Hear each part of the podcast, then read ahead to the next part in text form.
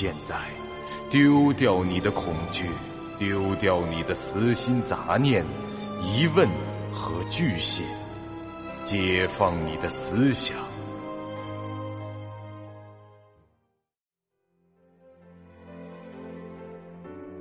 您现在收听到的是由喜马拉雅 FM 出品。巨五八瓦塔播讲的长篇恐怖网络游戏有声小说《惊悚乐园》，作者三天两觉。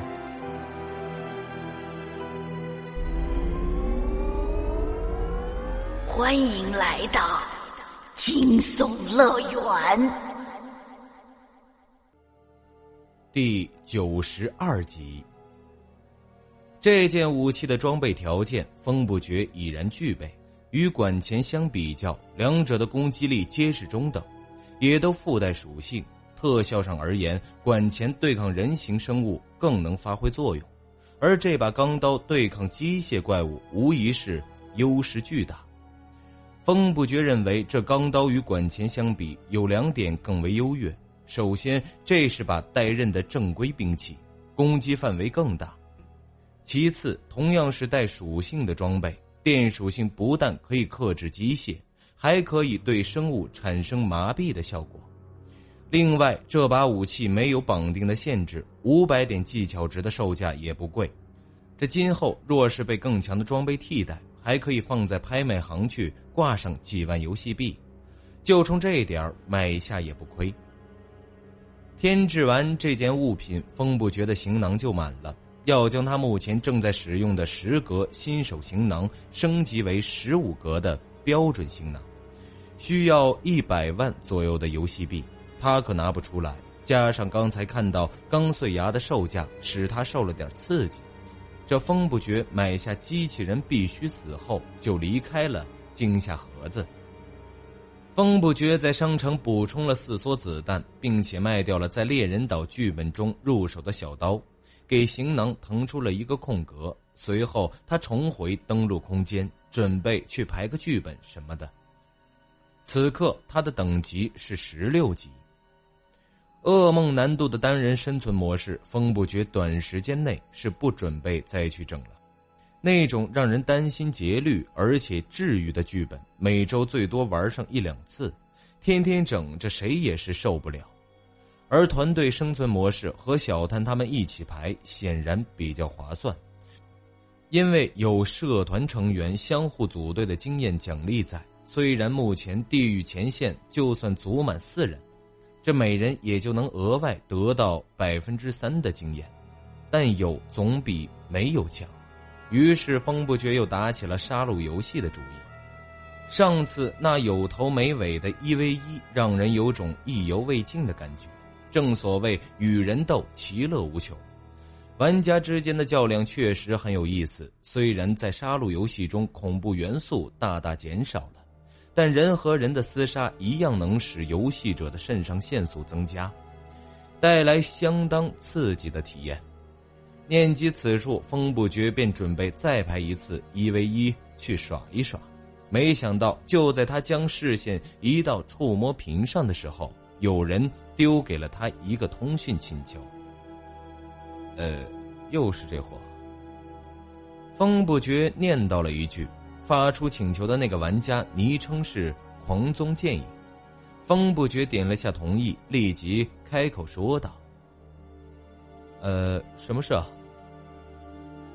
哎，你好，风秋，现在有空吗？听狂宗剑影的声音，他此刻的心情貌似不错。我正在一个网络游戏的登录空间里和你通话，你说有空没空？哎，也是啊。你该不会是想找我一块儿排点什么吧？怎么了？我们不是好友吗？让我猜猜，杀戮游戏是吧？对啊。不去不去不去。怎么了？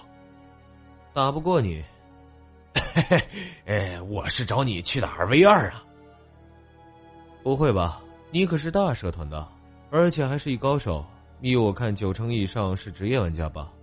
难道你会没有固定的队友？我今天白天本来是没空上线的，现在这会儿算是预计外的游戏时间，所以我准备随便的休闲一下。正好工作室的其他人都在剧本里，所以就来找你喽。你们社团招的普通玩家也不少吧？就没等级合适跟你组队的吗？我看过了，这个时间点非职业玩家剩下的人不多，等级和我接近的且空闲的也就两三个人吧。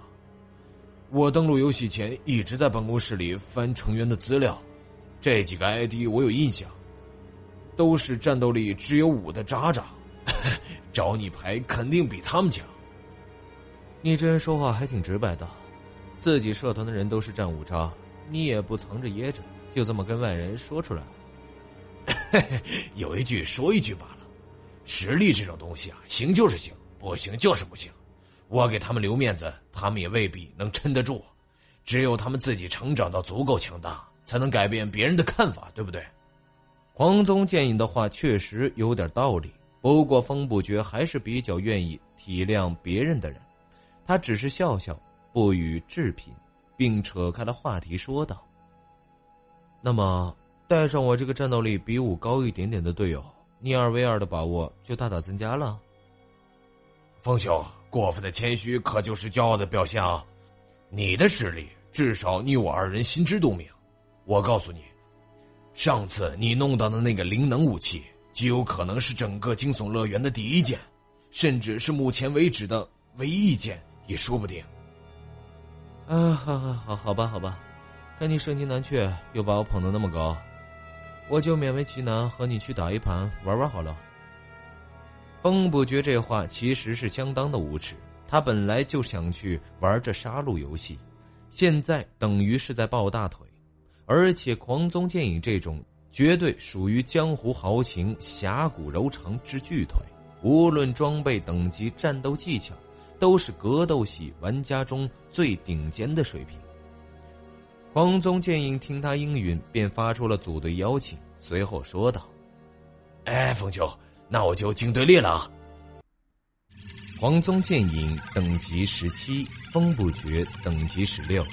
您的小队正在加入杀戮游戏二 v 二，您的队伍已进入队列，正在搜索其他已就绪的个人或队伍，已确认剧本生成中，载入开始，请稍等。这是风不绝的视角发出所得到的系统提示，和他自己当队长时有些许的出入。这回他听到的语音是普通话了。一个沙哑的男声念道：“让你的对手站立吧，让他们体会真正的恐怖。”在入已开始，当前您正在进行的是杀戮游戏。本模式提供剧本简介，并有几率出现支线、隐藏任务及特殊世界观。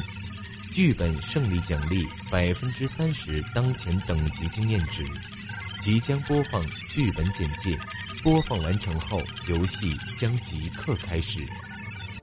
片头 CG 出现，画面中一名身穿白大褂、身材凹凸有致的长发美女，在一条光线昏暗的走廊中走着。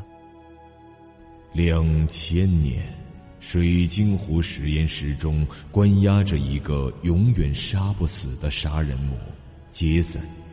政府的科学实验团队想将其作为实验品，进行坏死组织恢复的相关研究，但杰森并不是那么容易囚禁的。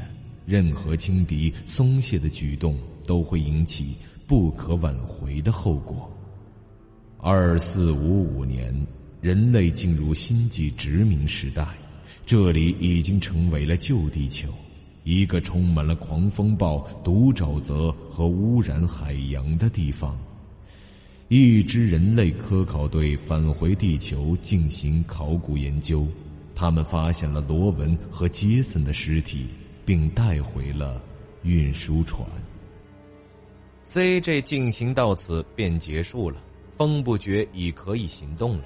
他的耳边立即响起了系统提示。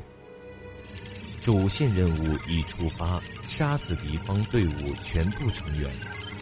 原来是这部烂片，黄宗剑影就站在风不觉身旁，他们此刻身处着片头 CG 中的那条走廊里，也不知为何走廊里的灯是亮着的，说明这地方竟然还有电力。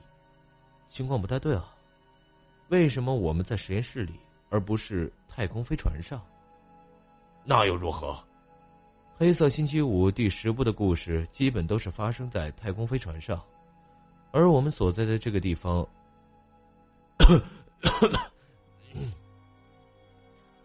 根本不合适人类生存。狂宗剑影在呼吸了几口这里的空气后，也感到轻微的不适。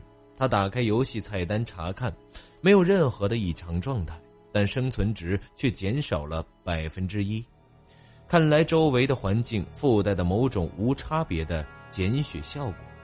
他们发现了罗文和杰森的尸体，并带回了运输船。然后他们全部离开了，我们在这个荒废了几百年的地下实验室里上演电影的外传吗？哼，这是。也就是说，这个剧本只是借用了那部电影的设定，而杰森或者电影里的人物都是没有交集的。这不正好是吗？和剧情没有太多复杂的纠葛，只需要在这个封闭环境里和对方分出胜负就是。No no no no no，有三件事我希望你能知道一下。第一，根据电影里的设定，别说实验室外面，就算是我们现在所处的环境，也会是死人的。而你我之所以没死，可能是因为我们是玩家，或者游戏有意的安排。第二，我当初在看这部烂片的时候就注意到了，撇开剧本本身的扯淡以及导演能力的不足，这部影片的设定还是颇有些科幻味道的，比如太空飞船上的修补装备、人造人等等。简而言之。这个科技水平非常高的世界，假如我们能设法与这个世界中的人类文明进行接触，发出求救的信号，再逃离这个实验室，那就能获取难以预估的利益，远比杀死对方通关要赚得多。对方团队的二人迟早会死在这实验室里，就算他们靠生存补充剂能多撑一会儿，也只是时间早晚的问题罢了。而我们可以趁着这段宝贵的时间获取物品。装备、技能等等，甚至是借助这个世界的科技来强化自己的属性。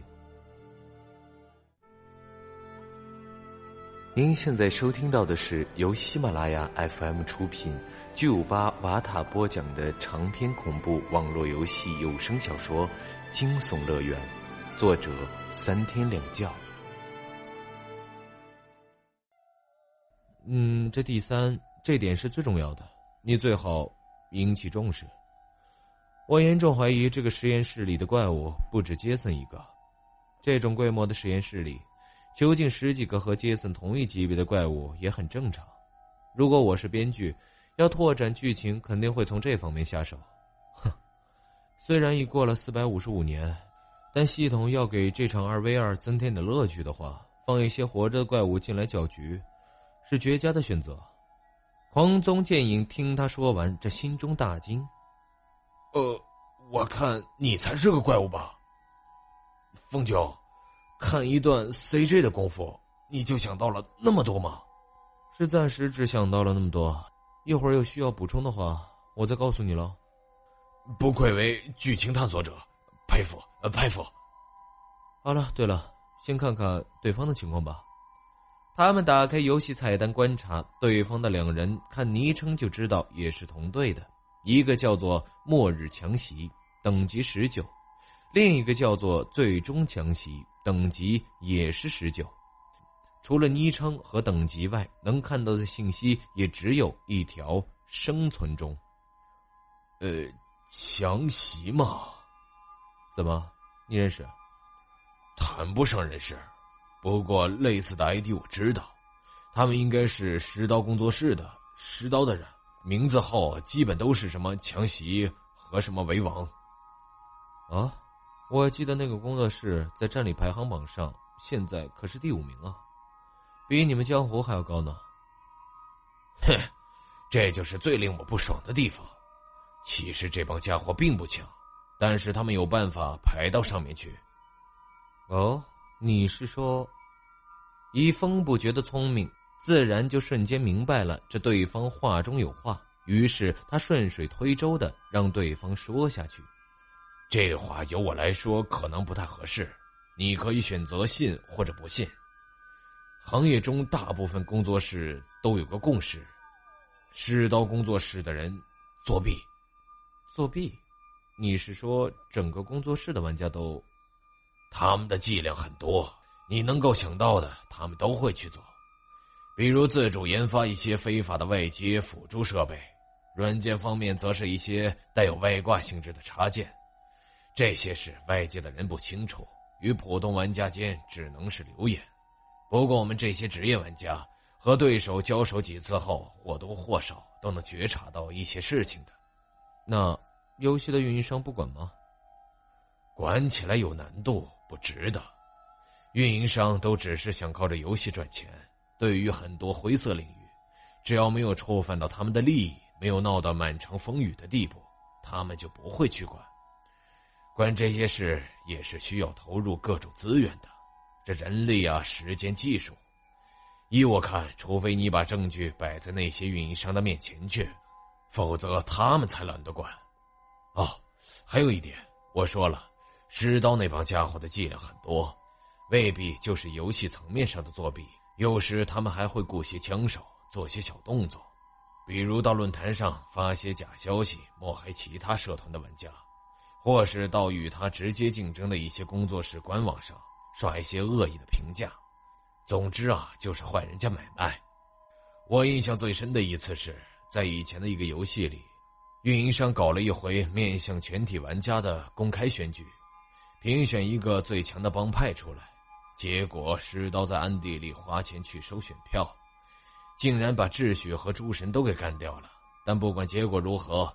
反正游戏公司是照样赚钱的，那你说他们会不会管？啊，原来如此，看来你的怨念很深呐。唉，你不懂，只有做我们这一行才会明白那种感受。很多时候，就算你觉得自己更强，最后还是会输的，这样输的很窝囊，也很让人心寒。但这就是事实。啊，不好意思啊，我说这些，可能你会觉得是酸话。呃，不，我相信你，我也相信你们江湖是不会和他们同流合污的。那是当然。狂宗剑影说这话时，用了他那傲气十足的口吻，而我的理念是，要么就同流合污，要么就挺身而出。所以，我们就稍微认真一下，把这两个货做掉，让他们看看什么叫做实力。本集播讲完毕，感谢您收听由喜马拉雅 FM 出品的长篇恐怖悬疑惊。感谢您的收听，去运用商店下载 Patreon 运用城市，在首页搜索海量有声书，或点击下方链接听更多小说等内容。